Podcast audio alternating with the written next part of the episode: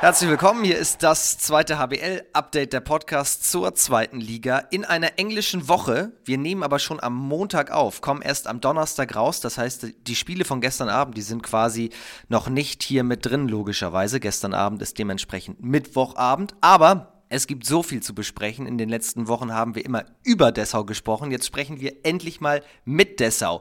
Die ja, was ist es eigentlich? Mannschaft der Saison, die Überraschungsmannschaft, Sensationsmannschaft, wer es in den letzten Wochen gesehen hat, wird vielleicht merken, ist gar nicht so viel Sensation da drin. Das erklärt uns jetzt mal der Mann, der es wissen muss, aus dem rechten Rückraum. Hier ist Max Emanuel. Hi Max. Hi, grüß dich. Wie geht's dir? Ja, gut. Ich sag mal, ähm, würde mir noch ein bisschen besser gehen, wenn ich hier sitzen würde und wir hätten letztes Spiel gewonnen. Ne? Ist ja immer klar. Aber ähm, nee, alles super, alles bestens schöner Montagmorgen hier. Wir besprechen das natürlich alles gleich, aber die Frage geht natürlich auch in die Richtung, es ist eine besondere Folge, weil du im Sommer deine Karriere beenden wirst, aus gesundheitlicher Sicht. Wie geht es dir dahingehend? Äh, ganz gut. Also ähm, man muss ja auch sagen, ähm, Gesundheit sind, spielen viel, äh, ganz viele Sachen rein, wenn es um die Gesundheit geht. Und ähm, gerade wenn man dann so eine gute Saison spielt, ähm, und es so gut läuft, ähm, hat es natürlich einen positiven Effekt auch irgendwo auf die Gesundheit. Aktuell geht es mir halbwegs gut, aber äh, man merkt natürlich, dass man über die Jahre doch ein paar Körner gelassen hat. Ja, also das werden wir heute besprechen. Es gibt ganz viel in unserer Themenlage, die fasst uns erstmal unser Außenkorrespondent Simon Radio Baumgarten zusammen, der uns unseren heutigen Gast vorstellt. Karriereende und das mit 28? Der heutige Gast Max Emanuel beendet im Sommer seine aktive Karriere als Handballer beim vielleicht Aufsteiger in die erste Liga, dem Dessau Roslauer HV. Im Frühjahr 2020 musste er sich einer Bandscheibenoperation unterziehen, von der er sich nie zu 100 Prozent erholt hatte und laut eigener Aussage in den letzten Jahren wenig schmerzfreie Tage hatte. Obwohl er erst 28 ist, blickt er auf insgesamt zwölf Jahre Handball-Bundesliga zurück. Elf davon in Liga 2 und eine in der Belletage des deutschen Handballs. Über die Stationen Leipzig-Bietigheim ging es zum jetzigen Verein Dessau-Rosslau HV, bei dem der quirlige Linkshänder im rechten Rückraum ein fester Bestandteil der Bundesligamannschaft ist. Während seiner Zeit in Bietigheim spulte er ein unglaubliches Pensum ab, da er während des Bundesligaspielbetriebs noch ein duales Studium absolvierte. Dies ließ natürlich wenig Zeit für andere Dinge. Sein Tagesablauf war meist mit Arbeit und Training und das im Wechsel gefüllt. Die wenige Zeit, die aber übrig blieb, investierte er zusammen mit seiner Freundin in die Erziehung ihres gemeinsamen Hundes. Da wäre meine Frage, lief die Erziehung denn immer so reibungslos, wie alle immer dachten? Um aber dieses Pensum dauerhaft aufrechterhalten zu können, war gesunde Ernährung ein wichtiger Bestandteil während seiner gesamten Karriere. Dieses Gesundheitsbewusstsein brachte ihm auch einen besonderen Dienst für die Auswärtsfahrten bei der SG Bietigheim ein. Da wäre natürlich interessant, was Max seinen Teamkollegen als Dienst zur Verfügung stellen musste. Die knallharten Fragen von Simon Radio Baumgarten. Liebe Grüße an dieser Stelle. Vielen Dank. Ja, damit können wir ja direkt mal reingehen. Was gab es denn so auf Auswärtsfahrten? Ja, ich glaube, das Besonderste, oder was heißt das Besonderste? Ähm, es war ein ziemlich cooles Amt. Ich habe das auch die kompletten fünf Jahre in Bietigheim ausleben dürfen. Was gab es da? Ähm, oder an, ich fange mal vorne an. Wie ging das überhaupt los? Ähm, ich bin eigentlich jeden Tag immer oder den Tag vorm Auswärtsspiel bin ich immer zum Rewe gefahren, habe mir einen großen Einkaufskorb geschnappt und habe da alles eingesammelt, wo ich dachte, das macht die Jungs glücklich. Und äh, ja, Nutella stand da jetzt nicht unbedingt auf der Liste, auch wenn das viele glücklich macht, aber äh, ich, ich bin da an die Fleisch- und Wurst, äh, Fleisch, Wurst, Käsetheke gegangen, habe da schön eingekauft, äh, Riegel eingekauft, Obst eingekauft und ich glaube, was die Jungs am meisten gefreut hat, äh, ich habe Smoothies für alle gemacht habe dann immer Obst eingekauft, äh, das alles in den Thermomix geknallt und habe mir dann sogar so kleine Milchfläschchen besorgt, also Glasflaschen, weil ja, Nachhaltigkeit ist ja so ein Thema. Und ja, dann hatte da jeder ähm, Smoothies dann zu den Auswärtsfahrten und so weiter. Und ähm, ich glaube, es, also ich wurde gelobt, es wurde mir auch im Jahr, nachdem ich dann schon in Dessau war, gesagt, ähm, ja, das war schon cool und die, das wurde vielleicht nicht ganz so gut ausgefüllt, als du dann weg warst. Ähm, ja, war, also war ein cooles Amt, mir hat es auf jeden Fall wahnsinnig Spaß gemacht und ich kam dann immer wie so ein bepackter Esel da zu den Auswärtsspielen mit, keine Ahnung, Rucksäcken, Thermomatte und dann hier äh, noch die ganzen Smoothie-Kisten und was weiß ich. War, ja, war cool. Das ist ja auch jetzt nicht wenig Aufwand, wenn du für eine ganze Handballmannschaft Smoothies machen musst. Ja, ich sag mal so, ich will jetzt keine Werbung machen, aber in so einen Thermomix passt ja schon ein bisschen was rein. Ähm, dann machst du da drei, vier Chargen. Ähm, das hat sich dann auch irgendwann so ein bisschen perfektioniert. Da habe ich mir dann mal so einen kleinen Apfelschneider genommen. Dann hast du da das Zeug durchgestanzt und ein bisschen mit TK-Obst gearbeitet. Und äh, Banane muss immer ran, dass das so eine Smoothie-Konsistenz kriegt. Ähm, ja, und ich sag mal, äh, man muss ja auch nicht wahnsinnig experimentierfreudig sein. Ne? Also ich glaube, wäre ich da jetzt mit Spinat und sowas gekommen, da hätte ich alles wieder mit nach Hause genommen. Popeye Emanuel wärst du dann geworden. Popeye Emanuel, ja. Wahrscheinlich. Und, und, wie kam das? Wie kam das dazu? Das weiß ich gar nicht mehr so genau. Ähm, ich glaube, das ist ja so ein, so ein leidliches Thema. Ich weiß nicht, ob das bei anderen Mannschaften besser ist, aber es ist ja oft das Thema so, was kriegt man denn für eine, bei der Auswärtsfahrt so zu essen? Ne? Ähm, da wird irgendwie ein Mittagessen organisiert, das ist meistens dann eingeschweißt oder in groß portioniert und so weiter und so fort. Äh, schmeckt dem einen besser, dem anderen weniger. Und ähm, ja, wenn man das von früher kennt, dann packt man doch eher, wenn man das alleine organisiert, irgendwie so Kekse oder keine Ahnung was oder Chips ein oder weiß ich nicht, was die man, manche da machen. Ne? Und ähm, mich hat da jemand gefragt, ob ich das mache. Ähm, ja, und dann habe ich das halt in der Weise ausgelebt. Und das Feedback war ja da, von daher habe ich es ja gern gemacht. Und wer wurde der Nachfolger? Weißt du das? Ich glaube Nikola Flavovic. Ich will nichts Falsches sagen. Ich glaube, es mussten sogar zwei Jungs kompensieren. Ich glaube, Nikola Flavovic und äh, Max Oehler mussten das dann machen. Da sind wir wieder im Thema Aufwand. Zwei Leute machen den Job von einem. Krass. Und was hast du in Dessau gemacht? Oder was machst du in Dessau? Oh, da hatte ich, da hatte ich jetzt tatsächlich in allen drei Jahren ein unterschiedliches Amt. Im ersten Jahr hatte ich äh, das Amt des Bierwarts. Äh, ist ja nach dem Kassenwart, finde ich, das wichtigste Amt in so einer Mannschaft. ähm, also bist bei Smoothies geblieben halt. genau, äh, vielleicht sogar ein bisschen gesünder dann, aber dann im zweiten Jahr hatte ich das Thema äh, Kabinenordnung oder generell Ordnung. Ähm, also wir sehen auch zu, dass wir dann nach dem Auswärtsspiel unsere Kabine ordentlich hinterlassen, dass unsere eigene Kabine zu Hause ordentlich ist, dass ähm, da im Schrank, wo das ganze Physiomaterial ist, dass da halt kein, kein Chaos herrscht. Und äh, kannst dir ja vorstellen, bei, keine Ahnung, 15, 15 16, 17 Jungs ähm, fühlt sich dann immer keiner verantwortlich und daher ist dieses, daraus ist dieses Amt entstanden. Und äh, das bin ich dann auch wieder losgeworden. Also das Bierwartamt bin ich losgeworden, weil es hieß, äh, ein junger Spieler soll ein bisschen Verantwortungsbewusstsein lernen. Daher hat er diese Aufgabe gekriegt. Ähm, das, das, Ordnungsamt bin ich losgeworden, äh, weil es hieß, naja, ähm, wäre schon gut, wenn das jemand macht, der dann auch in Dessau wohnt, ähm, weil die dann tendenziell immer länger da sind und dann am Ende auch gucken können, dass das wirklich durchgeführt wird. Ähm, und äh, seit diesem Jahr bin ich Musikwart, ähm, was eigentlich bei mir an der falschen Stelle ist, aber weil ich jetzt nicht der exzessive Musikhörer bin, aber ähm, ich denke, die Jungs sind soweit zufrieden. Der Junge muss Verantwortung übernehmen. Gebt ihm das Bieramt. Er muss für Bier sorgen. Das gefällt mir gut. das, naja, das ist, wenn das nicht funktioniert, ne, dann äh, hast du gleich das Feedback von der Mannschaft. Das ist dann schon. Ja, das ist so. Ja.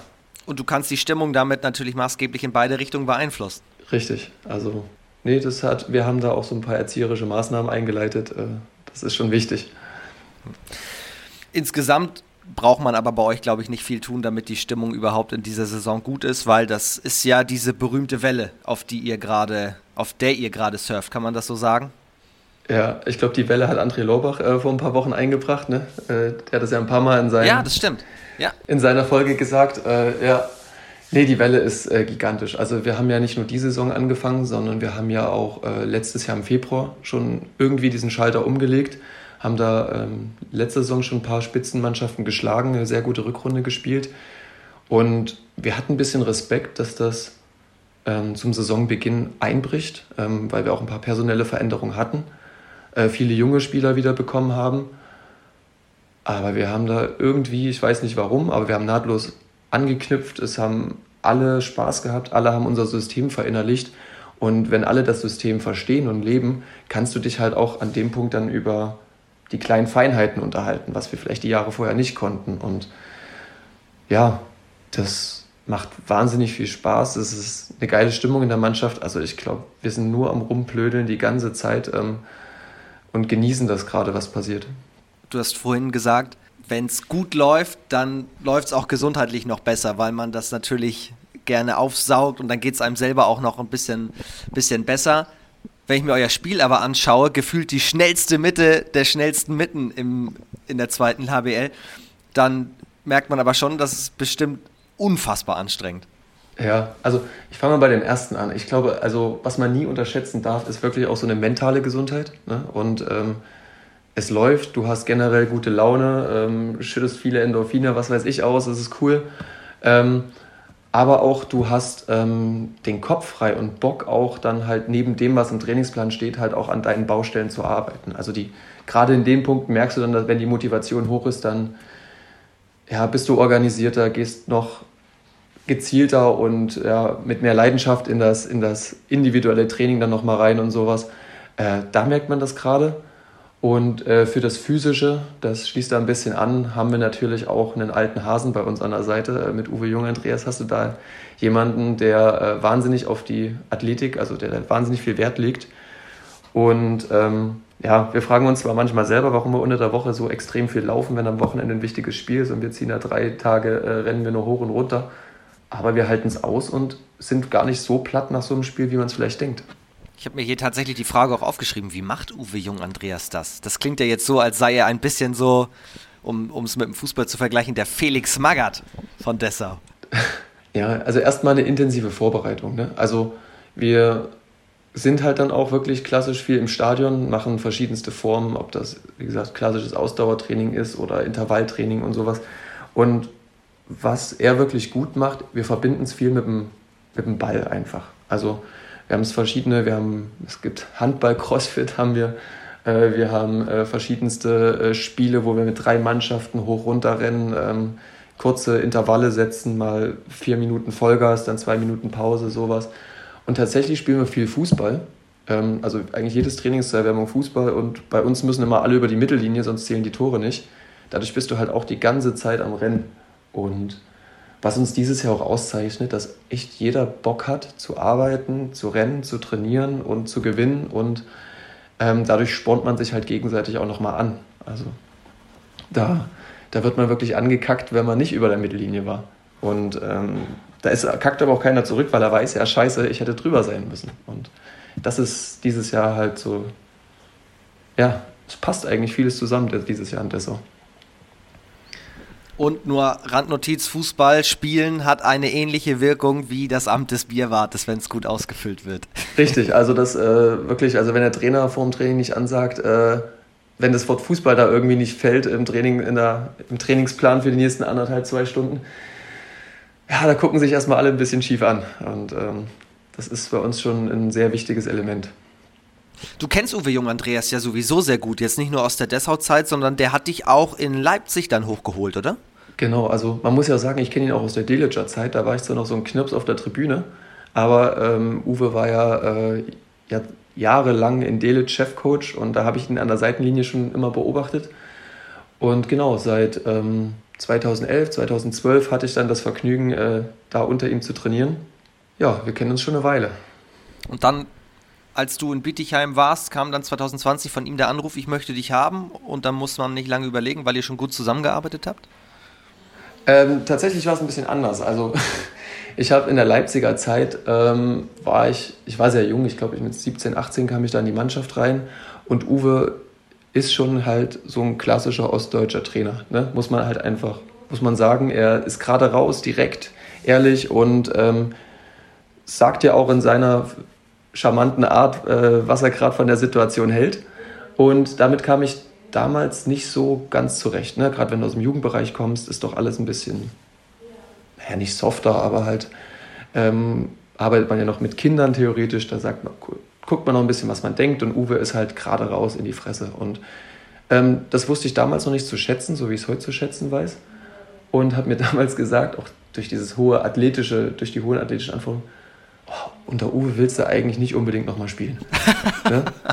Und, und äh, dann hatte ich ja verschiedenste Trainer in Bietigheim erlebt, ähm, positive, negative äh, Erfahrungen gemacht.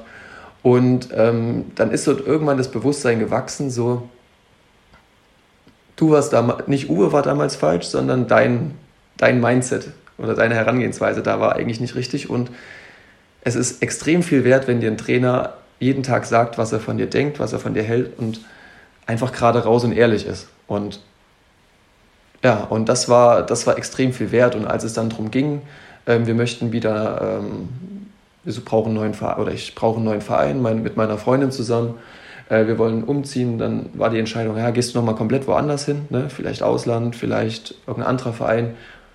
Ähm, haben wir dann gesagt, nee, wir wollen wieder ähm, Richtung Heimat, Richtung Leipzig ziehen und was gibt es denn da für Möglichkeiten? Und da hat sich dann haben sich ja nur ein paar Vereine herausgestellt. Also da hat man sich dann mit, ein bisschen mit Aue, Dessau, Dresden, Eisenach schon so beschäftigt. Und ähm, ja, wenn man in Leipzig wohnen wollte, ähm, hat sich dann vom Aufwand her halt schon relativ schnell dann Dessau herauskristallisiert.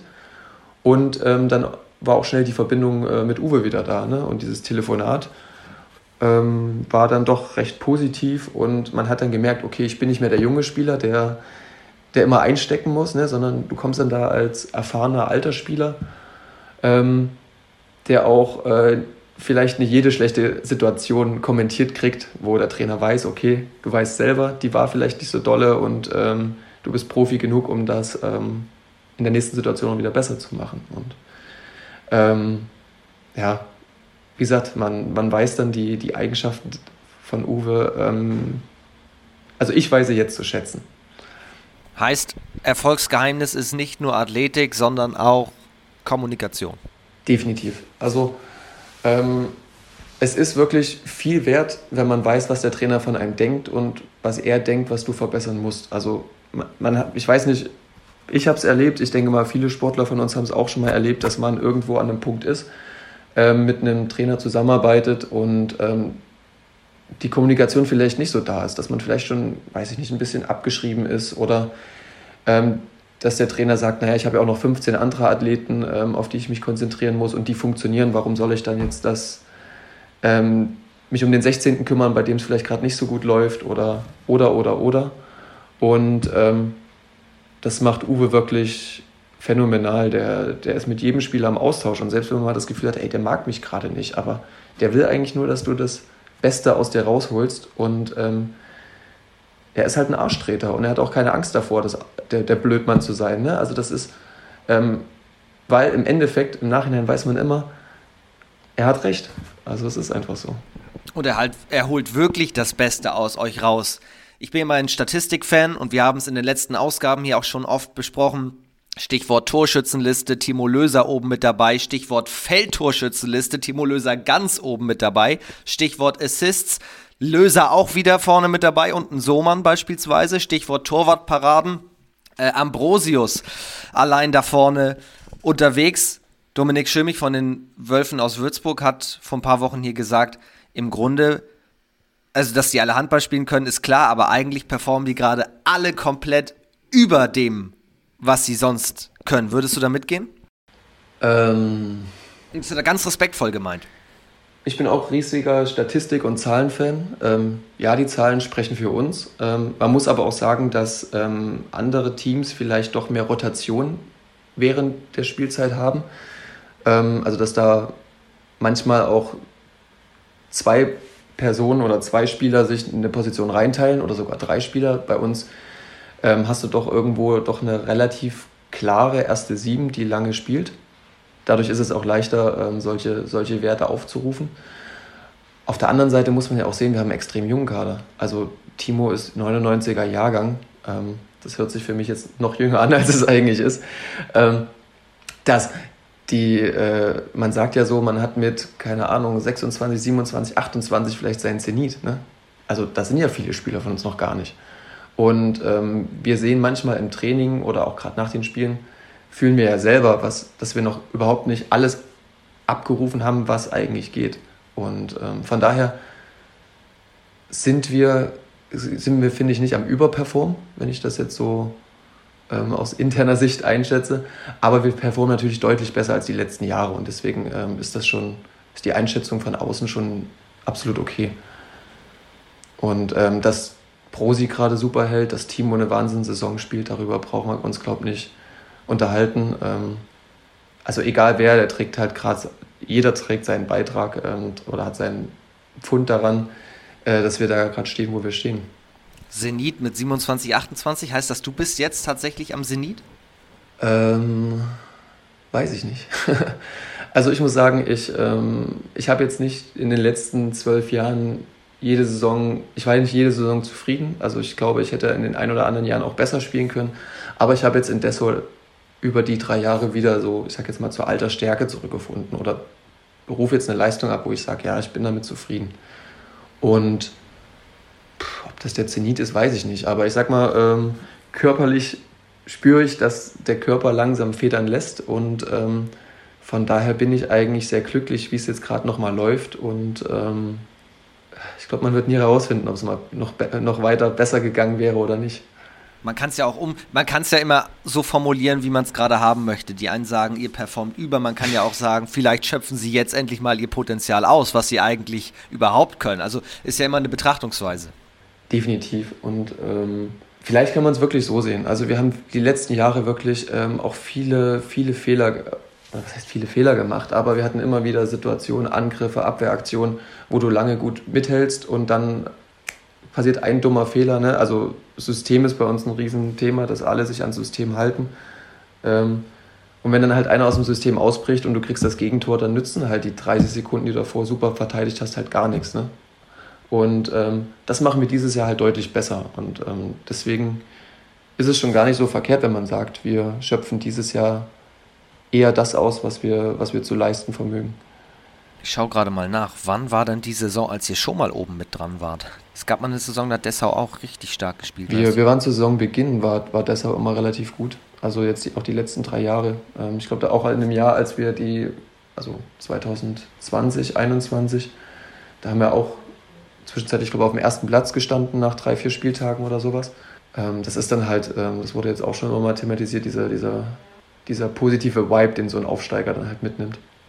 Aber die Kunst ist ja, dann eben nicht nur am Saisonanfang zu performen, sondern das konstant auf die komplette Strecke irgendwie zu bekommen ich behaupte jetzt mal, weil das ja alles auch immer unterm Radar so ein bisschen gelaufen ist, weil man hat sich auf Baling konzentriert, Lübbecke, Nordhorn etc. etc., wer da immer ist. Aber wenn es um den Aufstieg ging oder die Frage, wer steigt eigentlich auf, hat niemand so wirklich über Dessau gesprochen. Aber irgendwann änderte sich das gerade. Nehmt ihr das jetzt eigentlich an oder genießt ihr einfach, dass ihr da im Konzert der Aufstiegskandidaten mitspielt? Was ist denn das gerade? Wie, wie schätzt man die Lage da oben ein? Also man muss auch wirklich sagen, wir haben bis vor, keine Ahnung, ein paar Wochen haben wir wirklich noch gesagt, jeder Punkt ist gegen den Abstieg. Also das war eigentlich, das war und ist unser ausgesprochenes Saisonziel, dass wir eigentlich, solange es, oder dass wir nichts mit dem Abstieg zu tun haben. Das war unser Ziel. Dass das jetzt natürlich so gut läuft, dass wir auch, ähm, wir hatten die letzten Jahre mal im Dezember wahnsinnig federn gelassen, dass wir jetzt auch den Dezember gut, ähm, gut gestaltet haben, das ähm, genießen wir einfach. Und ähm, was soll man sagen? Ja, Dessau steht jetzt da oben ähm, und wir wissen auch nicht so wirklich, warum. also wir spielen halt gut. Ich sag mal, wir, wir spielen gut, wir rufen das ab, was wir ähm, leisten können. Es gibt vielleicht auch Mannschaften, die spielen äh, unter ihrem Potenzial, das muss man ja leider auch sagen, ähm, wovon wir auch zum Teil profitiert haben. Und ähm, wir genießen jede Sekunde da, da oben. Und wer weiß, vielleicht haben wir die letzten zwei Spiele gegen Bietigheim und Lübeck verloren weil es dann doch fast zu realistisch wurde und ähm, wir dann doch ein bisschen verkopft haben. Keine Ahnung, aber jetzt stehen wir wieder auf Platz 4, sind wieder im Verfolgerfeld. Der Druck ist ein äh, bisschen weg und ähm, wir, sind, wir machen uns auch jederzeit bewusst, dass wir eigentlich gerade eine wahnsinnig gute Saison spielen, mit der keiner gerechnet hat. Und dass es jetzt fatal wäre, jetzt ähm, da irgendwie die Ansprüche zu hoch zu stecken und zu sagen, wir müssen hier unbedingt aufsteigen. Weil man darf nicht vergessen, wo wir herkommen. Ich sag mal, Dessau ist, eine, äh, ist ein kleiner Verein, ist nicht wahnsinnig finanzstark und ähm, es gilt jetzt einfach darum, diese letzten fünf Spiele noch gut zu gestalten und Spaß zu haben. Und ähm, das ist uns eigentlich viel wichtiger, egal ob wir nächstes Jahr Liga 1 oder Liga 2 spielen. Und ich glaube, da sind sich auch alle einig, egal wie es am Ende ausgeht, dass ihr eine überragende Spielzeit abliefert. Das steht mal außer Frage. Wie gesagt, das Spiel gegen die HSG Konstanz gestern Abend, also Mittwochabend, das ist in diesem Podcast klar noch nicht berücksichtigt, aber eben auch nicht das von Lübbecke gegen Nordhorn beispielsweise. Wissen wir auch nicht, wie es ausgegangen ist. Nur mal um ein Beispiel zu nennen.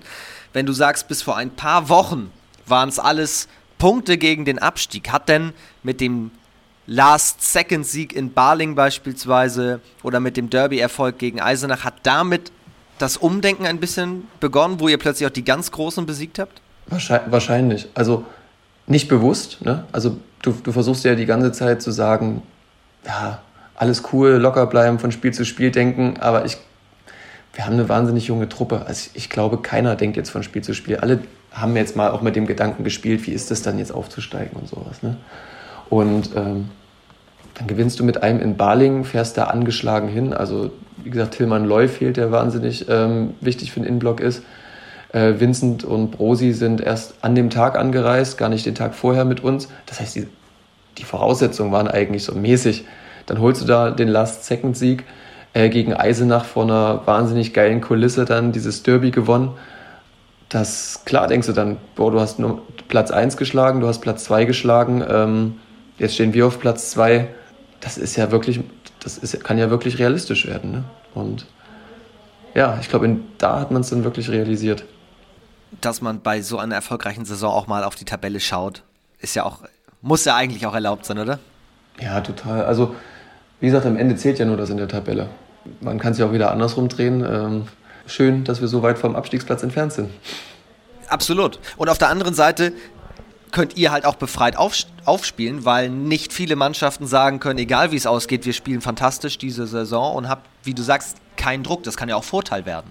Ja, total. Also wir müssen jetzt halt nur zuschauen, dass wir, wir haben die, wir sind die letzten zwei Spiele wirklich ein kleines bisschen verkopft. Also das hat uns auch viele Spiele, ich glaube auch in Balingen und gegen Eisenach ausgezeichnet selbst wenn wir mal drei, vier Tore zurückliegen, bleiben wir halt irgendwie entspannt, halten an unserem roten Faden fest und ähm, spielen unseren Stiefel.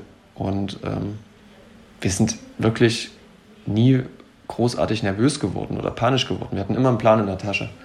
Und gegen Bietigheim und Lübeck sind uns jetzt halt leider ein paar technische Fehler zu viel unterlaufen. Wir sind ein bisschen zu verkopft, ein bisschen zu verkrampft rangegangen. Und ähm, ja, das war halt das, was uns gefehlt hat, was uns vorher ausgezeichnet hat. Und das ich, kann man fast nur auf dann so einen sowas zurückführen. Weil du gerade Tillmann Loy angesprochen hast, das ist natürlich eine, wenn wir von den ganzen guten Nachrichten hier sprechen, eine, die genau in die Gegenrichtung geht. Er hat sich das Kreuzband gerissen. Gute Besserung nochmal an dieser Stelle. Du kennst ihn besonders gut, weil ihr in einer Fahrgemeinschaft unterwegs seid, oder? Genau. Ähm, Tillmann und ich sind die einzigen, die jetzt äh, diese Saison in Leipzig wohnen. Und ähm, ja, wir haben so einen kleinen Smart, da steht Dessau Rosslau HV drauf, haben eine Tankkarte und dann düsen wir jeden Abend von Leipzig nach, nach Dessau zusammen. Und äh, dann hast du viel Quality Time zusammen auf der Hinfahrt, auf der Rückfahrt. Und äh, ja, ich bin sehr froh, dass er so ein cooler Typ ist, weil sonst wäre die Zeit ganz schön scheiße zu zweit im Auto. ja. Aber jetzt musst du dann ein paar Mal alleine fahren oder wie, wie ist es jetzt? Bleibt er noch komplett im Bett? Ja, nee, also im Bett ist er nicht. Also Tillmann, der, der geht jetzt schon zu, zur Physio und sowas. Also der wurde vor drei, vier Wochen operiert, hat jetzt noch zwei, drei Wochen seine Schiene dran. Aber der hat da irgendwie 20 Grad eingestellt und die lange Latte da halt in den, in den Smart zu kriegen, das ist immer eine wahnsinnige Herausforderung. Dann mit diesem steifen Knie. Ähm, also wir, haben es letztens mal gemacht, da fährst du den Sitz komplett nach hinten, dann sitzt er da auf der Rückenlehne und äh, er sieht total komisch aus. Und ähm, Nee, der macht seine Reha in Leipzig und ich fahre aktuell ähm, immer allein nach Dessau. Und da hatte ich dann auch Zeit, mal ein bisschen Podcast zu hören, mal mit der Oma zu telefonieren. Ne? Also da äh, beschäftigt man sich dann anders. Und am Anfang habe ich Tillmann dann auch immer mal angerufen, weil es halt einfach ungewohnt war. Was macht man denn jetzt mit der. Äh, es ist so still im Auto, man hört den Motor rauschen, äh, das Radio funktioniert nicht richtig, was machst du denn jetzt? Und dann ja, hat er sich auch gefreut. Also gute Besserung an, an Tillmann auf jeden ja. Fall. Und hier kommen zwei Podcast-Empfehlungen für eure nächste Autofahrt von Max Emanuel. ja, äh, Energiewende-Podcast höre ich gerade und natürlich den zweiten HBL-Podcast. Von daher, das sind meine, meine zwei Podcasts, die ich aktuell höre. So. Wir wechseln wieder das Thema und werden sportlich. Wenn du dann in Dessau angekommen bist, jetzt nicht nur beim Training, sondern auch beim Spiel, Stichwort Eisenach, das war ja sogar am Fernseher beeindruckend, was da zu sehen war. Also jetzt nicht nur auf der Platte, sondern auch auf den Tribünen. Was passiert denn da gerade in Dessau? Träumen die Fans? Ist da eine riesige Euphorie zu spüren oder können die das alle realistisch einschätzen? Es ist, es ist schon krass. Also ich habe ja wirklich Dessau nur oder erst nach Corona erlebt und ich glaube, da haben ja viele Vereine dran zu knappern gehabt, die Menschen überhaupt erstmal in die Halle zu kriegen. Also wir haben ja so einen relativ harten Kern, äh, wir haben eine relativ gute Fanszene und der harte Kern war natürlich in der Halle. Aber du hast ja die ersten Spiele wirklich vor erstmal vor gar keinen Zuschauern gespielt. Ne? Und dann irgendwann, als dann Zuschauer zugelassen waren, vor 700, 800 Leuten. Und das war, das war schon seltsam. Und ähm, jetzt aber mit diesem positiven Trend strömen halt auch Leute in die Halle, ähm, die vorher den Handball vielleicht ein bisschen vergessen hatten oder die, ähm, die dann zu bequem waren, in die Halle zu kommen oder die mit Handball gar nicht so viele Berührungspunkte hatten. Und gegen Eisenach hatten wir 3000 Leute in der Halle. Das war, war phänomenal geil. Und ähm, da haben auch Leute dann auf einmal privat angefangen, da mit irgendwelchen Drohnen ähm, Videos zu drehen und dann eine kleine Dokumentation draus zu machen und sowas. Also die, die Euphorie ist total krass. Ähm, die Leute träumen von Liga 1, äh, die, die Ansprüche sind auch gewachsen. Ähm, die Leute haben aber auch Angst vor Liga 1 und äh, sagen, ja, vielleicht doch lieber Liga 2 äh, spielen, an, an, anstatt nächstes Jahr irgendwie nur auf die Mütze zu kriegen. Das ist ja nicht verkehrt, dass die so denken. Also es ist total, total in Ordnung. Ähm, Hauptsache, die beschäftigen sich mit Handball und kommen in die Halle.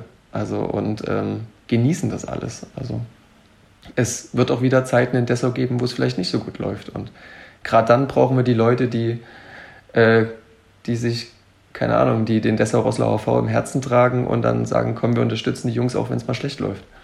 Und dann werden sie sich an 23 erinnern und sagen, weißt du noch, wie der Gemp am Kreis gespielt hat, der Emanuel auf Halb und so, Vincent Sohmann, Ambrosius, Löser, wie sie alle heißen, Riska, über den haben wir noch gar nicht gesprochen, auf Außen, der ist ja auch unfassbar. Ja, er ist er ist, er ist Wahnsinn. Ja. Also Harry ist ja bei uns der, der Älteste in der Mannschaft. Ähm, der geht vorne ran. Also der rennt wie ein Blöder, der, der wirft mit einer Präzision die Bälle in den Winkel. Du kannst dich, du kannst dich einfach zu 100% auf den Mann verlassen. Und ja, was soll man da sagen? Ähm, dass wir hier in Dessau uns einen tschechischen Nationalspieler leisten können mit der Qualität, der, also nicht finanziell leisten, sondern dass der Bock hat, in Dessau zu spielen der hatte bestimmt auch andere Möglichkeiten. Ähm, ist phänomenal und bereichert die Mannschaft natürlich auch mit seiner Erfahrung. Und spielt nächstes Jahr in Deutschland bei der Europameisterschaft mit, hat sich qualifiziert jetzt gerade. Ja, sehr geil, ja.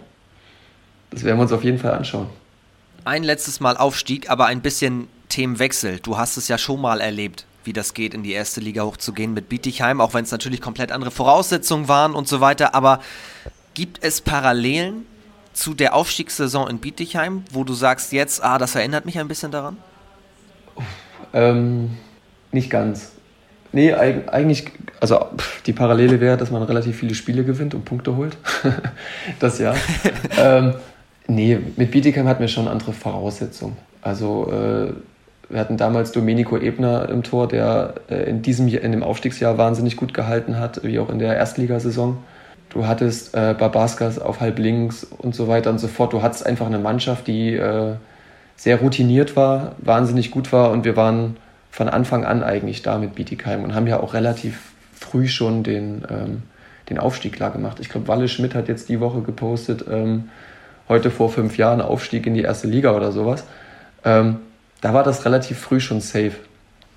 Ich, ich weiß gar nicht mehr, ich glaube, der BHC ist auf Platz 1 aufgestiegen, wenn ich das noch richtig weiß. Ähm, also damals hat sich das relativ klar abgezeichnet, wer aufsteigt und ähm, dass wir das machen. In dieser Saison ähm, kann ja, glaube wirklich hier Platz 7, 8 jetzt aktuell auch noch aufsteigen. Ne? Das ist ja Wahnsinn, wie, wie eng diese Leistungsdichte ist. Also meinst du, Bietigheim geht jetzt auch wieder hoch? Ja, deshalb, das habe ich nicht gesagt. Ähm, ich sage nur, dass. Ähm, Aber es ist rechnerisch möglich, absolut. Es ist genau, es ist rechnerisch möglich. Und ähm, Bietigheim, Nordhorn, selbst Potsdam, also ähm, warum nicht? Ne? Also es sind noch fünf Spieltage, wir wissen alle, die zweite Liga ist verrückt. Ähm, wer am Ende aufsteigt, das, das siehst du halt erst nach dem 38. Spieltag.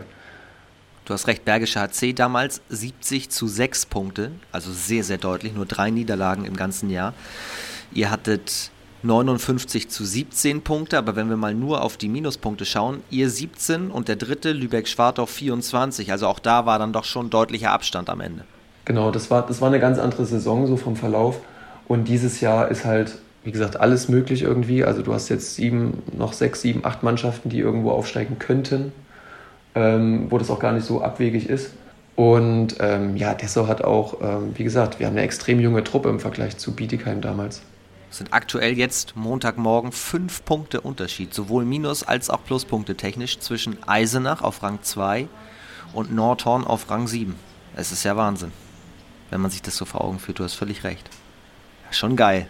Schon eine coole Saison. Ja, und die, Let und die letzten Jahre ja, und die letzten Jahre war es eher im Abstiegskampf immer sehr spannend. Ne? Da ist es dieses Jahr dann leider etwas klarer schon. Und dafür ist der Aufstiegskampf umso, umso spannender. Ich frage dich an dieser Stelle jetzt nicht, was ich die letzten Gäste immer gefragt habe, wer steigt denn am Ende auf? Weil ich, äh, doch, ich frage dich das doch, weil mich die Antwort interessiert. Wer steigt dann am Ende auf? Da kann ich jetzt nur antworten, dass Dessau aufsteigt, weil erstens wäre es falsch, wenn ich was anderes sage und zweitens äh, bin ich auch ziemlich ehrgeizig. Ich muss sagen, ich will noch einen dritten Aufstieg. Von daher habe ich da Bock drauf und werde alles dran setzen, dass das klappt. Und äh, ich weiß, dass die anderen Jungs aus meiner Mannschaft genauso brennen und jedes Spiel gewinnen wollen. Ähm, ich gönne es aber auch allen anderen Mannschaften, die da oben stehen. Also ich glaube, wer am Ende aufsteigt, der hat sich das auch verdient. Und von daher bleibt es, glaube ich, bis zum Ende spannend wenn man aufsteigt, du hast es gerade gesagt, das ist natürlich auch ein Thema, dass Fans dann sagen, oh je, erste Liga, wir werden auf jeden Fall ein komplett anderes Spiel natürlich sehen, weil du gegen den Abstieg spielst, du musst um jeden Punkt ganz anders kämpfen und musst einfach auch viel mehr Niederlagen einstecken. Wie ist es denn, wenn du dann aufgestiegen bist? Du hast es Genau, also mit, ähm, mit Leipzig habe ich ja damals kein Erstligajahr mehr gemacht, äh, bin ja damals schon nach Bietigheim, aber das Erstligajahr mit Bietigheim war dahingehend ziemlich interessant, weil ähm, klar, du bist immer der Underdog. Also du, du gehst nie ins Spiel rein und sagst, heute nehmen wir safe die Punkte mit, sondern ähm, man muss damit lernen, seine, seine eigene Einstellung zum Spiel so ein bisschen zu ändern. Und ähm, wir haben das damals dann auch gemacht und haben gesagt, hey, wenn du dir immer wieder das Ziel setzt, wir wollen zwei Punkte holen oder einen Punkt und du erreichst das nicht, frustriert das irgendwann. Und wir haben dann gesagt, wir machen uns einen Matchplan ähm, beispielsweise sind wir damals zu den Füchsen gefahren und haben gesagt, wir möchten jeden Angriff lange spielen. Wir möchten, dass das Spiel insgesamt gar nicht so viele Angriffe hat. Damit können wir schon mal nicht so hoch verlieren. Und äh, haben dann zugesehen und haben gesagt, bevor wir eine Auslösehandlung spielen, spielen wir erstmal acht bis zehn Pässe. Nehmen erstmal ein bisschen Zeit von der Uhr. Weil, was macht das denn mit, also unsere Theorie dahinter zumindest war, das nervt den Gegner total, weil der will den Ball haben. Der wird hippelig, der geht vielleicht dann auch einen äh, Schritt weiter raus, als er vielleicht möchte, als es sein System vorsieht. Und damit, das war eigentlich unser Ziel, den Gegner nur den Nerv zu rauben, Zeit von der Uhr zu nehmen, dass die dann auch im Angriff sagen, hey, wir müssen jetzt noch irgendwie Tore schießen. Es ist jetzt erst die 20. Minute, wir haben vielleicht erst acht Tore, keine Ahnung. Und ähm, es hat relativ gut funktioniert. Wir haben mit zwei verloren und waren glücklich danach. Oder mit drei, weiß ich gar nicht mehr. Ähm, wir haben keine Punkte geholt, aber wir haben unser Matchplan Plan durchgezogen und der hat funktioniert. Und das ist, glaube ich, ganz entscheidend, dass man dann sich Ziele steckt, die man auch wirklich realistisch erreichen kann. Weil dann, wenn es drauf ankommt, ne, hast du dann wirklich diese, diese Euphorie, diese positive, diese, ja, dieses positive Herangehen dann, dass man dann doch mal einen Punkt mitnimmt.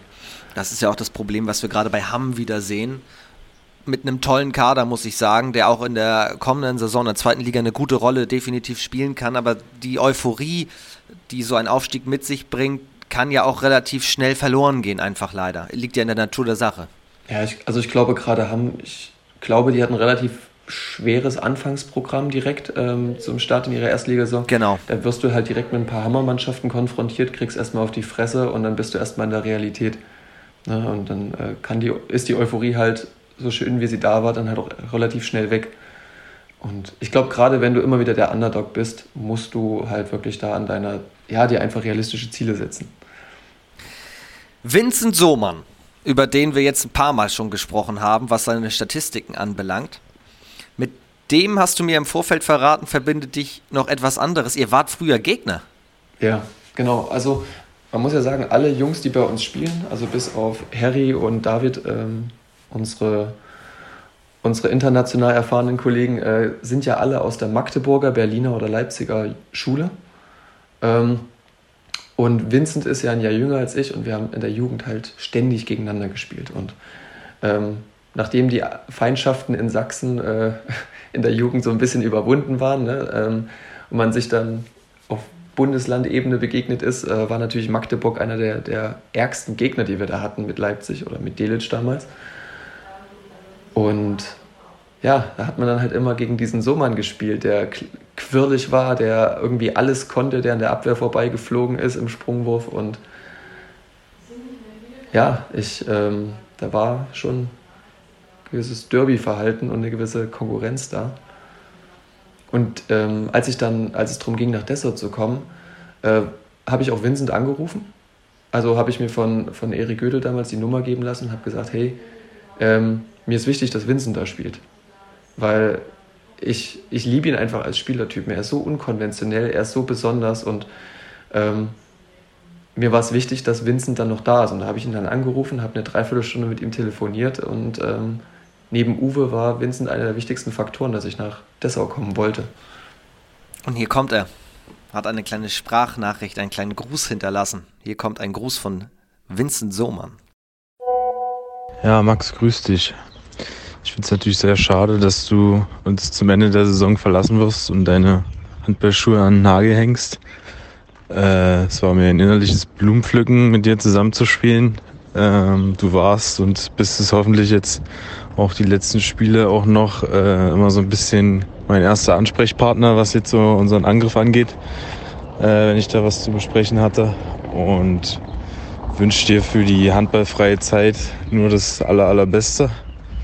Ähm, bleib gesund, genieß die, die freie Zeit mit, äh, mit Laura und Hugo und lass es dir gut gehen. Beziehungsweise so viel freie Zeit hast du ja gar nicht. Du steigst ja komplett ins Berufsleben ein. Deswegen äh, alles Gute und ich würde mich freuen, wenn wir uns äh, vorher noch einmal in unserer oder in deiner Handballkarriere auf Mallorca ähm, die Klinke in die Hand drücken können. Ne? Also Max, alles Gute. Ciao, ciao. Das ist doch bestimmt im Kalender schon notiert. ja, genau. Das ist auch schon beim Arbeitgeber geblockt. Äh, Malle ist fest eingeplant. Und das zu Recht. Was, was sind denn deine Pläne für hinterher, nach der Karriere? Ähm, ich arbeite ja jetzt schon nebenbei ähm, auf äh, Teilzeit. Und ja, da gibt es genug Arbeit. Da werde ich auf Vollzeit hochgehen. Und ähm, dann mal die freien Wochenenden genießen. Zumindest die Wochenenden, äh, wo kein Spiel ist, dann auch mal die Seele baumeln lassen. Aber sonst Fan sein. Definitiv. Also die, der Kader verändert sich ja gar nicht groß. Also ähm, sind ja zwei personelle Veränderungen dann oder zwei neue Spieler kommen. Einer davon ist mein Bruder. Also äh, habe ich genug, ich genug Gründe, nach Dessau weiterhin zu gehen, weil ich kenne da alle und ähm, ja, werde natürlich mitfiebern. Jetzt klang ja schon einmal bei Simon und jetzt auch wieder das Thema Hund an. Wie lief denn die Erziehung? Das müssen wir auf jeden Fall noch klären. Die Erziehung lief. Ähm, das ist Hugo, ne? Der Hund? Genau, Hugo ist unser Hund. Ähm, das erste war, wir haben uns erstmal mit der Rasse beschäftigt, weil meine Freundin ist zwar mit Hunden aufgewachsen, aber man war ja nie irgendwie an der Hundeerziehung beteiligt. Ne? Äh, das heißt, wir haben uns erstmal irgendwo eine Rasse ausgesucht, wo wir sagen, ja, das ist irgendwie händelbar. Da haben wir uns für den Windhund entschieden. ähm, für was? Ja, das ist so, so ein 16 Kilo hat der Kollege, so ein, so ein kniehoher Windhund. Total cooler Typ. Stark.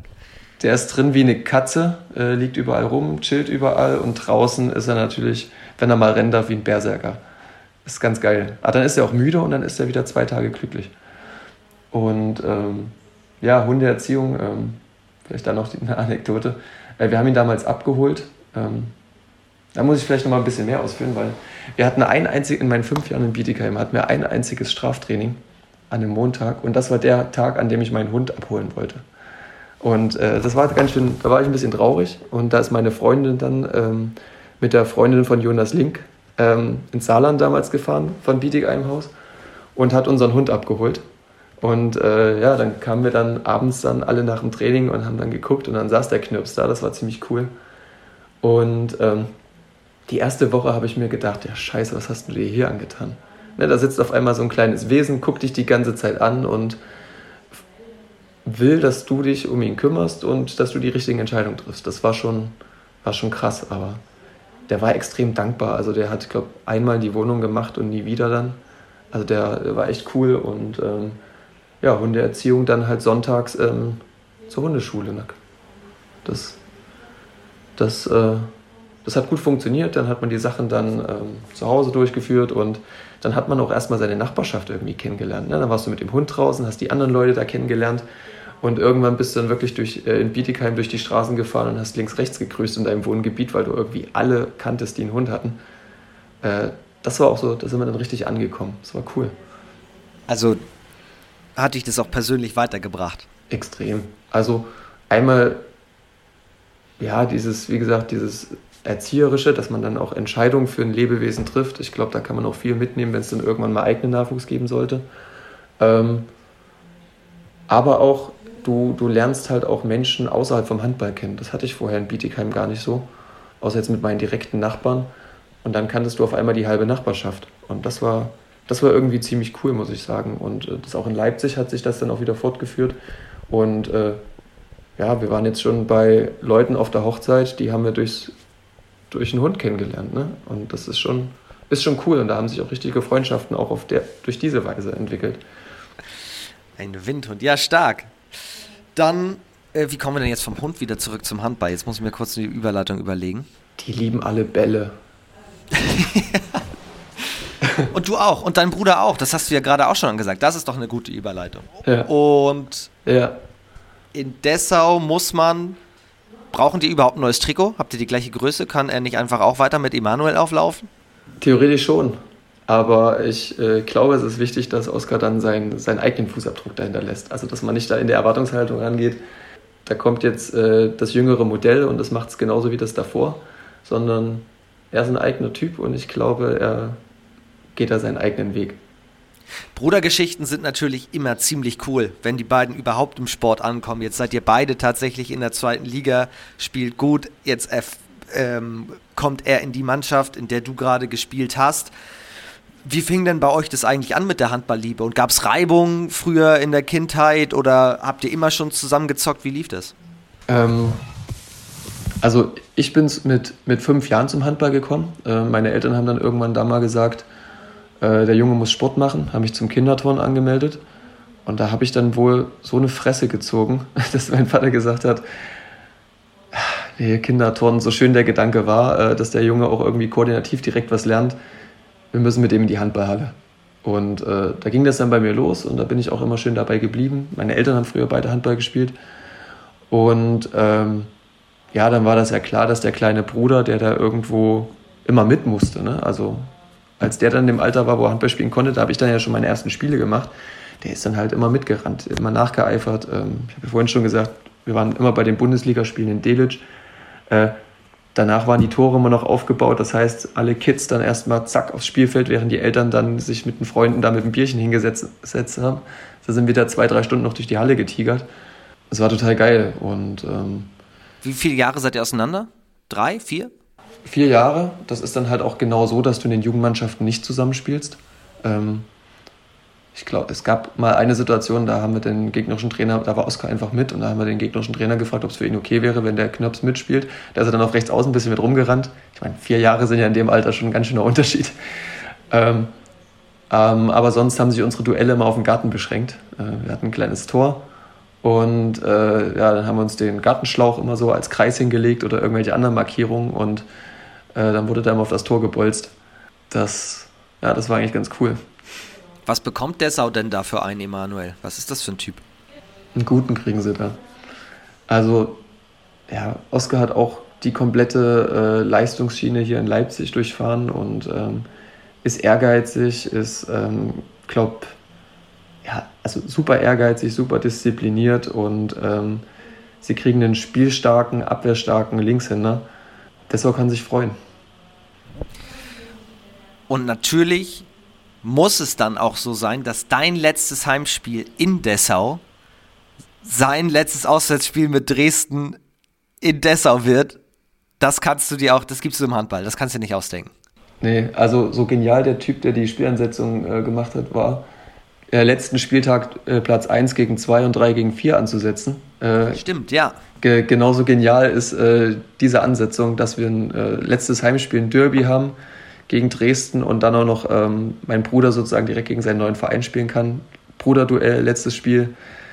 Ähm, von unseren Freunden und Familie sind auch schon wahnsinnig viele Anfragen eingegangen wegen, wegen Tickets und sowas. Ähm, da wird es dann einen Emanuel-Blog geben. Äh, ist schon ziemlich, ziemlich genial, die Ansetzung, muss man sagen. Ich hoffe, er ist fit bis dahin. Letzte Woche hat Dresden in Lübeck gespielt. Da gab es ja auch ein Bruderduell mit den Kretschmers und da hat Finn Kretschmer vor der Partie äh, zu Protokoll gegeben, Brüderduelle müssen gewonnen werden. Also für ihn eines der wichtigsten Spiele der Saison. Ist das bei euch auch so? Jein. Also ich finde Derbys immer noch wichtiger und dadurch, dass, also mir ist der Sieg gegen Dresden dann wichtiger als der Sieg gegen meinen Bruder. Ähm, weil ich, wie gesagt, ich gönne ihm auch alles. Ähm, es ist aber natürlich einfacher, wenn du gewinnst und dann sonntags beim Kaffee trinken bei Mutti sitzt und äh, du hast gewonnen und der andere nicht. Ne? Also es gibt ja nur einen Gewinner.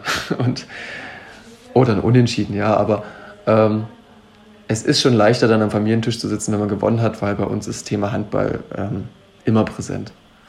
Dann kommt er jetzt. Oskar Emanuel hat auch ein paar Worte für dich. Grüß dich, hier ist Oskar. Ähm, ja, ich konnte jetzt erst antworten, weil ich war tatsächlich mit meinem Bruder heute im Zoo und habe jetzt erst meine, mal ein paar freie Minuten, um einfach mal in Ruhe jetzt dir zu antworten. Ähm, ja, also zu Max, also der ist an sich ein sehr, sehr ruhiger Mensch, der immer viel in seinem Kopf hat, was er einem Tag abarbeiten möchte und was er vorhat. Aber er ist halt sehr diszipliniert und kriegt das halt eigentlich, ja, soweit ich mitbekomme, immer auf die Reihe seine Tagesziele auch zu erreichen, das irgendwie alles zu koordinieren. Ähm, ja, fürs Handballspiel, ähm, sag ich mal, er ist halt extrem teamfähig. Also sobald er halt ein Mitspieler besser steht, dann hat er auch keine Scheu, da den Ball rauszuspielen oder abzuspielen und sich dann halt nicht selber noch durch eine kleine Lücke zu zwängen. Also das macht halt extrem gut, dass er da halt immer ein Auge hat für den besser positionierten. Und ich glaube, was halt allen Dessauern in Erinnerung bleiben wird, ist halt die explosive Finde zur Hand und dann den anschließenden Sprungwurf. Ähm, genau. Und ansonsten zu den Brüdergeschichten, also ja, grundsätzlich ist eigentlich immer so, dass wir ähm, Garten Handball gespielt haben und ja, er hat zwar Rücksicht auf mich genommen, weil wir liegen vier Jahre auseinander, aber wenn dann doch mal ein Ball im Gesicht gelandet ist, dann war es dann meistens vorbei. und im Endeffekt, ja, sag ich mal, wir sind jetzt seitdem er nach Bietigheim gegangen ist und wir dann halt, also davor waren wir alle, sag ich mal, in Leipzig und in Delitzsch quasi wir beide, sodass man immer nur eine halbe Stunde entfernt war. Aber seitdem er dann nach Bietigheim gewechselt ist und wir dann doch, ja, mit dem Auto, je nachdem wie man durchkommt, halt vier Stunden ungefähr ähm, ja, entfernt waren, hat man dann erstmal gelernt, ähm, die Zeit miteinander zu schätzen. Und ich glaube, das ist eigentlich das, was sehr, sehr schön geworden ist, dass wir uns halt dann, wenn unsere Terminpläne sich dann mal nicht überschneiden, weil, ja, wie es halt so ist, am Wochenende spielen wir dann doch meistens beide Handball, ähm, freuen wir uns dann eigentlich, wenn wir mal Zeit zueinander finden und dann halt auch wirklich dann halt die Zeit zusammen verbringen können. Also, wie gesagt, heute waren wir im Zoo. Er ist auch schon mal in die Sächsische Schweiz gekommen, dann waren wir wandern. Oder halt, wir treffen uns dann halt wirklich mal auf einen ruhigen Kaffee und äh, oder was anderem zu essen und quatschen dann einfach ein bisschen. Ähm, genau, weil wir sind halt beide grundsätzlich halt Menschen, die, so wie ich es jetzt einschätzen würde, auch bei ihm, die halt in der Freizeit wenig ähm, über Handball dann nachdenken und uns halt nicht jedes Bundesligaspiel anschauen. Und da freuen wir uns eigentlich, wenn wir da eigentlich rauskommen und was unternehmen gemeinsam. Sagt Oskar Emanuel. Grüße zurück. Ja, Grüße zurück. Wir waren auch gestern noch unterwegs. Äh haben Geburtstagsgeschenk von der Oma eingelöst. 80. Geburtstag sind wir mal in Leipziger Zoo gegangen. Ähm, ja, das ist, was glaube das Wichtigste war, dass es, äh, dass wenn wir dann mal Zeit gefunden haben, die wir zusammen haben, die auch wirklich gut genutzt haben. Und ähm, früher hatte man dann schon immer mal so ein paar Auseinandersetzungen, gerade wenn du vier Jahre äh, auseinander bist. Ähm, aber umso mehr sind wir jetzt auch zusammengewachsen. Ähm, ja, nee, bin, bin sehr froh, dass ich ihn habe. Oscar Emanuel also nächste Saison dann in Dessau. Gibt noch eine Person, hast du mir im Vorfeld verraten, die dir sehr viel bedeutet, weil es dein bester Kumpel war und ist, weil ihr die komplette Jugend zusammengespielt habt. Das ist Lukas Mittag. Was hattet ihr für eine Bindung? Äh, das ist so der, der, wie sagt man so schön, Brother von another mother. äh, das ist wirklich, äh, Lukas kam damals ähm, zur, zur fünften Klasse, ist dann von seinem Dorf nach Delitzsch aufs Gymnasium gekommen. Da waren wir dann zusammen in einer Klasse. Er ist dann auch im Handball direkt nach Delitzsch gewechselt. Und von daher hat man uns irgendwie nicht mehr auseinandergekriegt. Also auch unsere Mütter sind bis heute noch befreundet. Die gehen einmal die Woche zusammen zum Sport und sehen sich am Wochenende und was weiß ich. Also es ist wirklich, ähm, ja, jemand ganz Besonderes für mich. Ähm, wir haben auch im Internat dann zusammen vier Jahre in einem Zimmer gewohnt. Äh, das heißt, man war wirklich komplett mit dem anderen konfrontiert, musste jede schlechte Eigenschaft auch mitnehmen und äh, wir sind trotzdem zusammengeblieben. Äh, das ähm, ja, nee, ist ein ganz besonderer Mensch für mich. Und ähm, die Wege haben sich dann natürlich irgendwann getrennt. Also sportlich ging es dann für mich relativ schnell in diesen professionellen Bereich. Ähm, Lukas hat das alles ein bisschen, ist das ein bisschen moderater in einem anderen Tempo angegangen, hat dann auch noch äh, in Delitzsch äh, vierte, fünfte, vierte Liga gespielt und sowas. Und ähm, als ich dann in Bietigheim war, ähm, war er noch in Leipzig. Als es hieß, ich komme zurück, hat er gesagt, ich mache jetzt meinen Master in Hamburg. also wir, wir, wir verpassen uns gerade immer. Ähm, aber wir sehen zu, dass wir uns dann doch ab und zu mal hören und sehen und äh, dann ist das halt einfach, als wäre nie einer weg gewesen. Das ist schon krass. Wir haben jetzt schon tatsächlich ein bisschen auch über deine Jugend gesprochen. Was noch gar nicht anklang heute ist, wir haben hier einen zweifachen Europameister im Podcast zu Gast. U18 und U20. Und du warst 2014 bei der EM sogar der Kapitän, wenn ich das richtig im Kopf habe. Ja, genau. Also ich durfte die ganze Zeit Kapitän sein in den Jahren, das war echt cool. Ähm, U18 auch schon? Ja. Ist lange her, aber war, war eine coole Zeit, ja. Jonas Meyer hat hier vor ein paar Monaten auch schon mal den Kader so ein bisschen Revue passieren lassen, wer damals eigentlich alles mit dabei war. Das war ja schon eine coole Nummer. Ein Fabian Wiede war mit dabei, ein Simon Ernst, Paul Drucks, Timo Kastening natürlich. Und du hast die, ich habe ein Foto jetzt nochmal gefunden. Du hast die, die Schale, gab es eine Schale beim, beim EM-Titel, den du hochgehalten hast? Genau, ja, gab eine Schale. Das war 2018, die die, die, oder die, die, ja Quatsch, nicht 2018, aber das war die erste EM, die wir gewonnen hatten. Ähm, die U18. Die U18, genau. Und äh, coole Story, die Schale haben wir eingetauscht. Gegen was? Hat, hat, hat Jonas das erzählt? Nee. äh, wir, wir waren damals in, äh, dort, das war ja in Bregenz und Hart, war ja diese erste EM, äh, waren wir im Hotel und äh, im Eingangsbereich gab es so eine, so eine Holzfigur das war so ein, so ein Mönch mit, einem, mit so einem Bierkrug in der Hand. So, so ein, wir haben einen Bruder Tack, haben wir ihn genannt. Ähm, und wir haben damals immer so ge gewitzelt und haben gesagt, ja, wenn wir das gewinnen und so weiter und so fort. Und der, der Hotelwirt, der war auch richtig cool, der war auch richtig cool drauf. Und ja, Ende vom Lied, wir haben die Schale dort hingestellt und haben den Bruder mitgenommen. Und das war unser Maskottchen, die unsere komplette Zeit lang vom Jahrgang 94, 95. Und ähm, hatten vier Jahre den Bruder immer als Maskottchen mit, der musste zu jedem Flug und so weiter. Unsere Schale stand dort im Hotel, unsere Meisterschale. Und ähm, nach den vier Jahren ist dann jemand hingefahren, hat den Bruder wieder gegen die Schale getauscht und dann kam die Schale erst zum DHB. das ist ja überragend. Ja, und ja. Aber zwei Jahre später gab es ja dafür nochmal eine Schale. Ja, richtig.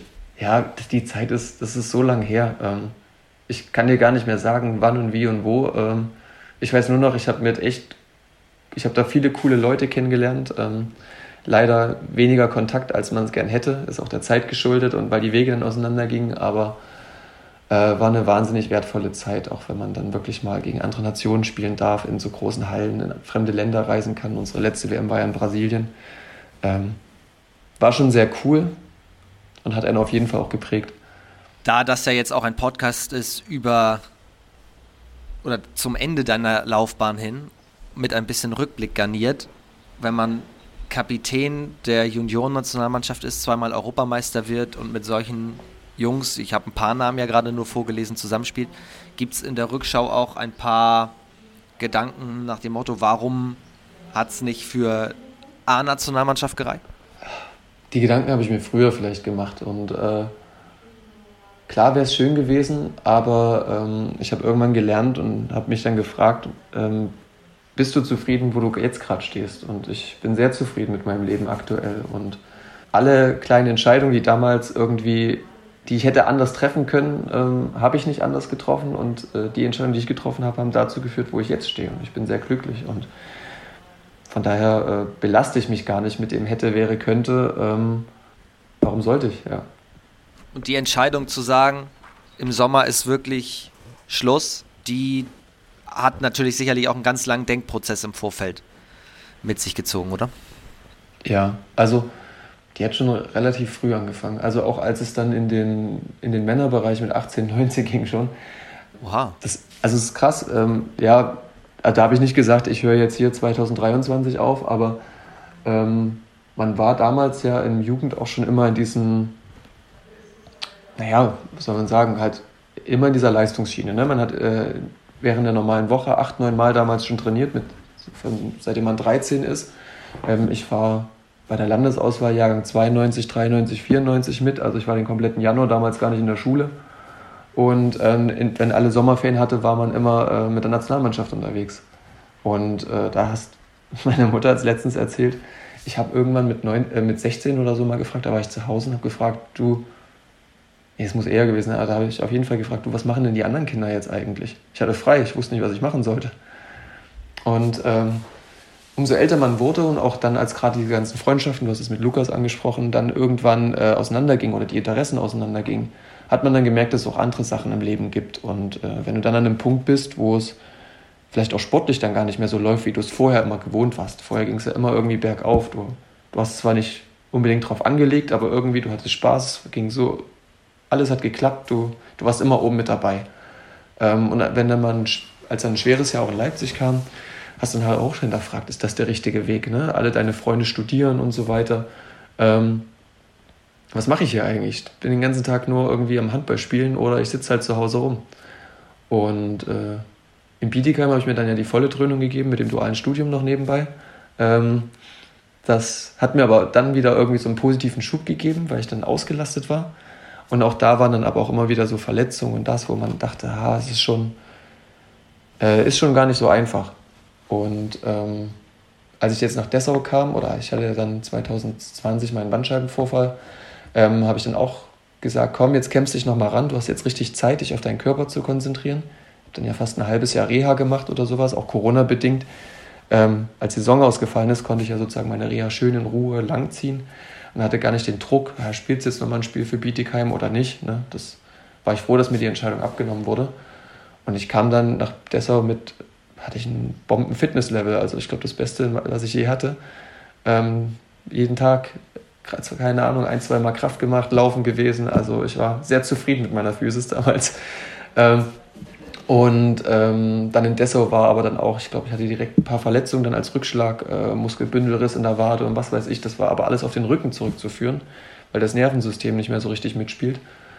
Und ähm, letztes, nee, vor knapp anderthalb Jahren war es mit dem Rücken nochmal richtig schlecht. Da ging es dann um die Vertragsverlängerung äh, für die jetzige Saison.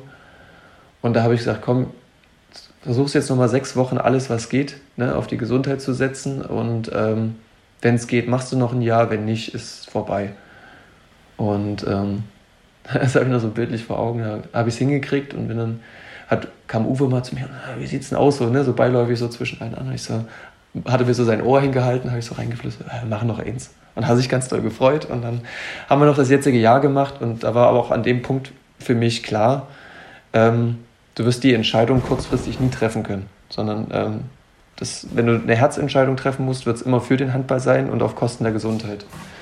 Und da habe ich damals dann schon gesagt, das ist dann das letzte Jahr und ähm, das verwirfst du auch nicht mehr, egal wie es dir dann geht und wie gut es läuft zu dem Zeitpunkt. Und ich bin froh, dass ich die Entscheidung getroffen habe. Ich bin auch immer noch der Überzeugung, dass das der richtige Weg ist, um langfristig dann auch wirklich ähm, irgendwann mal wieder schmerzfrei zu werden. Und ähm, ja, weil jetzt hätte ich, wenn ich es jetzt entscheiden müsste, würde es mir sehr, sehr schwer fallen. Das wollte ich dich gerade fragen, also so kurzfristig, weil du ja auch vorhin meintest, es läuft so gut und so.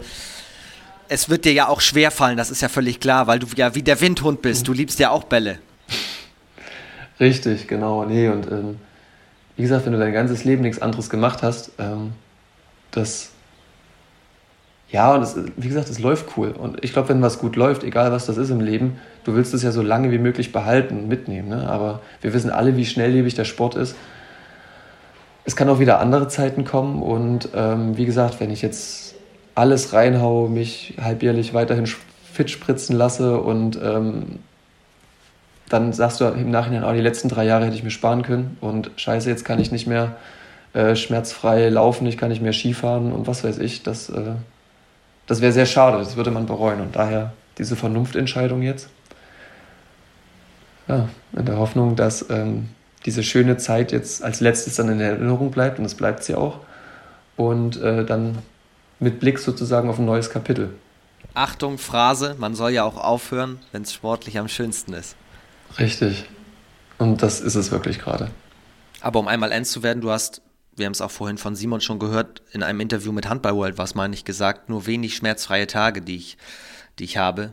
Ähm, was machst du überhaupt, damit es, unabhängig wie gut es läuft, damit es eben nicht so viele Schmerzen gibt?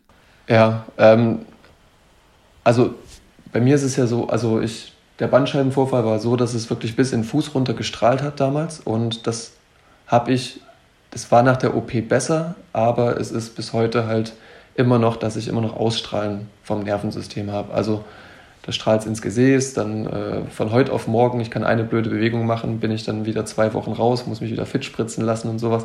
Also es ist schon ein bisschen kacke. Und ähm, was mache ich? Ich dadurch, dass ich in Leipzig wohne, ähm, kann ich mein Vormittagskrafttraining individuell gestalten. Und ähm, ich mache dann wirklich ganz viel ähm, Sling-Training, ähm, relativ ähm, viel kontrollierte Bewegung, also ja, muss man jetzt gar nicht so weit ausführen, aber auf jeden Fall achte ich extrem auf meinen Rücken und höre extrem in mich rein, wie geht's mir. Und ähm, ich habe manchmal auch, fahre ich ins Fitnessstudio und dann liege ich erstmal, ähm, nehme ich mir erstmal eine Stunde, um dann wirklich auch erstmal alles wieder weich zu kriegen, um es danach gezielt wieder zu konservieren, also alles auszurichten und ähm, ja, ich trainiere vielleicht ein bisschen anders als die anderen Jungs, aber ähm, ich bin damit fit. Ich glaube, das ist auch das Wichtigste. Und ähm, bin dann hier im, im Reha-Zentrum. Ähm, ich lasse mir, sehe zu, dass ich dann auch wirklich jedes Wehwehchen nutze, dass ich ein kleines Rezept kriege, um dann auch wirklich meine Behandlung hier machen zu können. Und ähm, ja, habe dann auch über die Jahre, hat Physiotherapie nicht mehr gereicht, ist man dann irgendwann mal zur Osteopathie gekommen. Das war total interessant und zuletzt habe ich mich dann auch die letzten Jahre ähm, ein bisschen mit Neurotraining beschäftigt. Ähm, da gibt es ja ein paar Jungs, die das wirklich extrem machen. Also Sebastian Roschek fällt mir da ein, der lebt das ja total. Und ich habe dann auch mich in Magdeburg mit Daniel Müller getroffen und dann auch an meinen neuronalen Baustellen gearbeitet. Ähm, wahnsinnig interessant.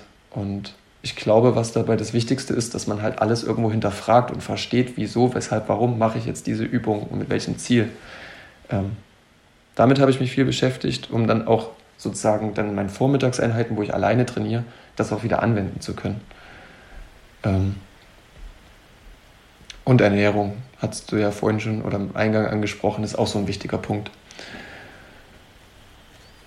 Das heißt, vom Schmerzlevel ist es aktuell aushaltbar, aber das klang auch schon raus Richtung Zukunft, wenn du dann nicht mehr aktiver Handballer bist, versuchst du komplett schmerzfrei zu werden.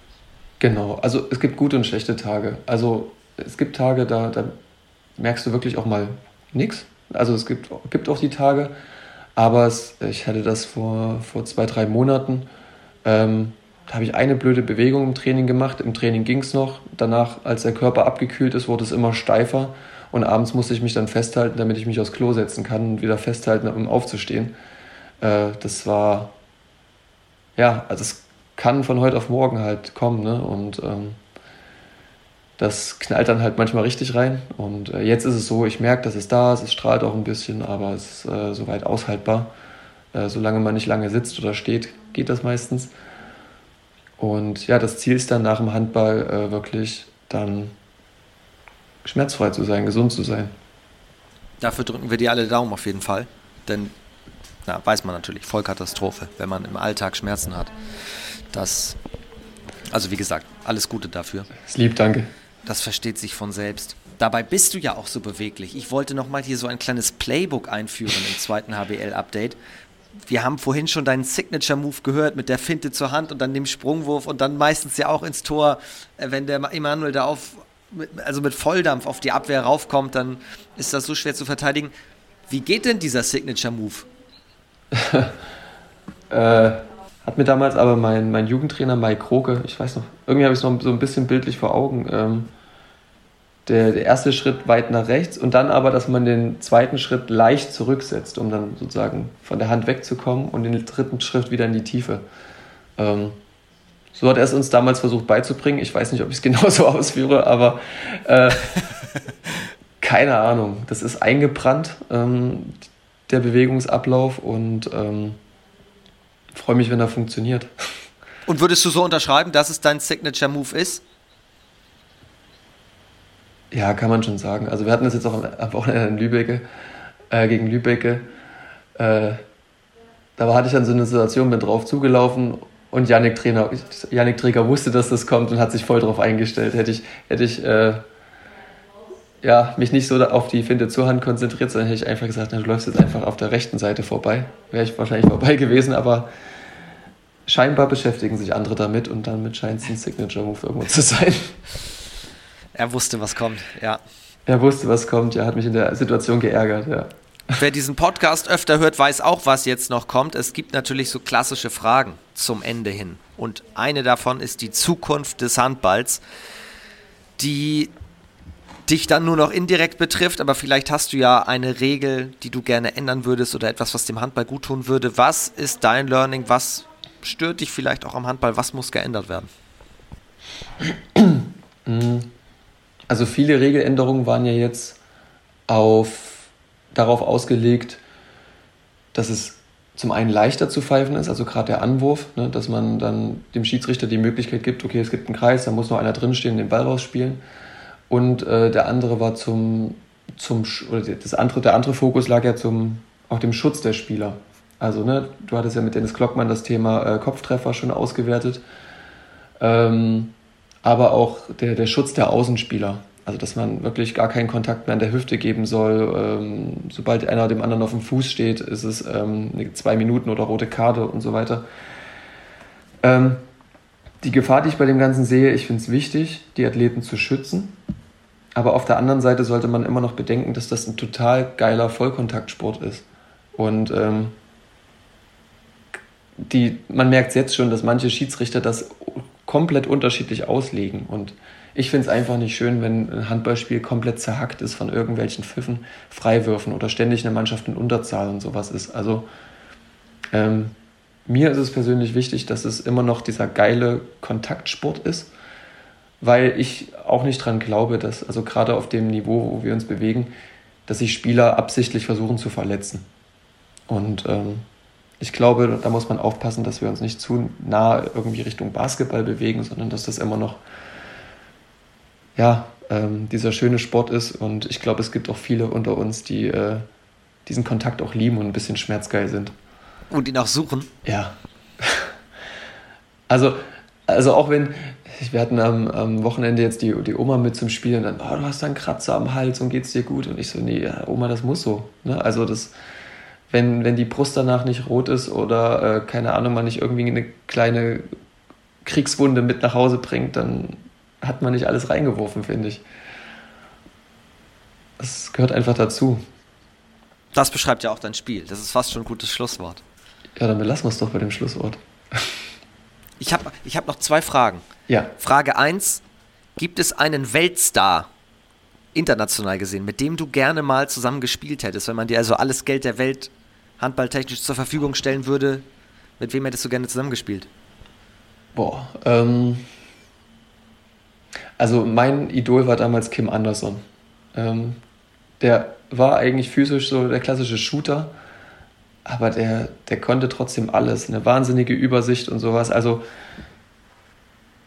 wenn wir beide spielen können, dann würde ich gerne mit dem spielen. Ansonsten würde ich auch einfach gerne mit dem Kaffee trinken und äh, über Handball schnacken und über seine Sicht, wie er, wie er das Spiel von halb rechts sieht. Ähm, den fand ich damals sehr beeindruckend.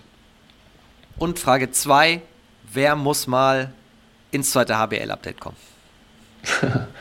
äh, auf die Frage habe ich mich ein bisschen eingestellt. Ähm, ähm, gibt einige Spieler in der zweiten Liga, die ich wirklich äh, gerne hier hören würde oder die zwei Liga gespielt haben.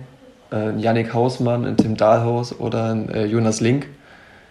Ähm, die haben alle wahnsinnig interessante Wege zurückgelegt und ich glaube, das wäre cool.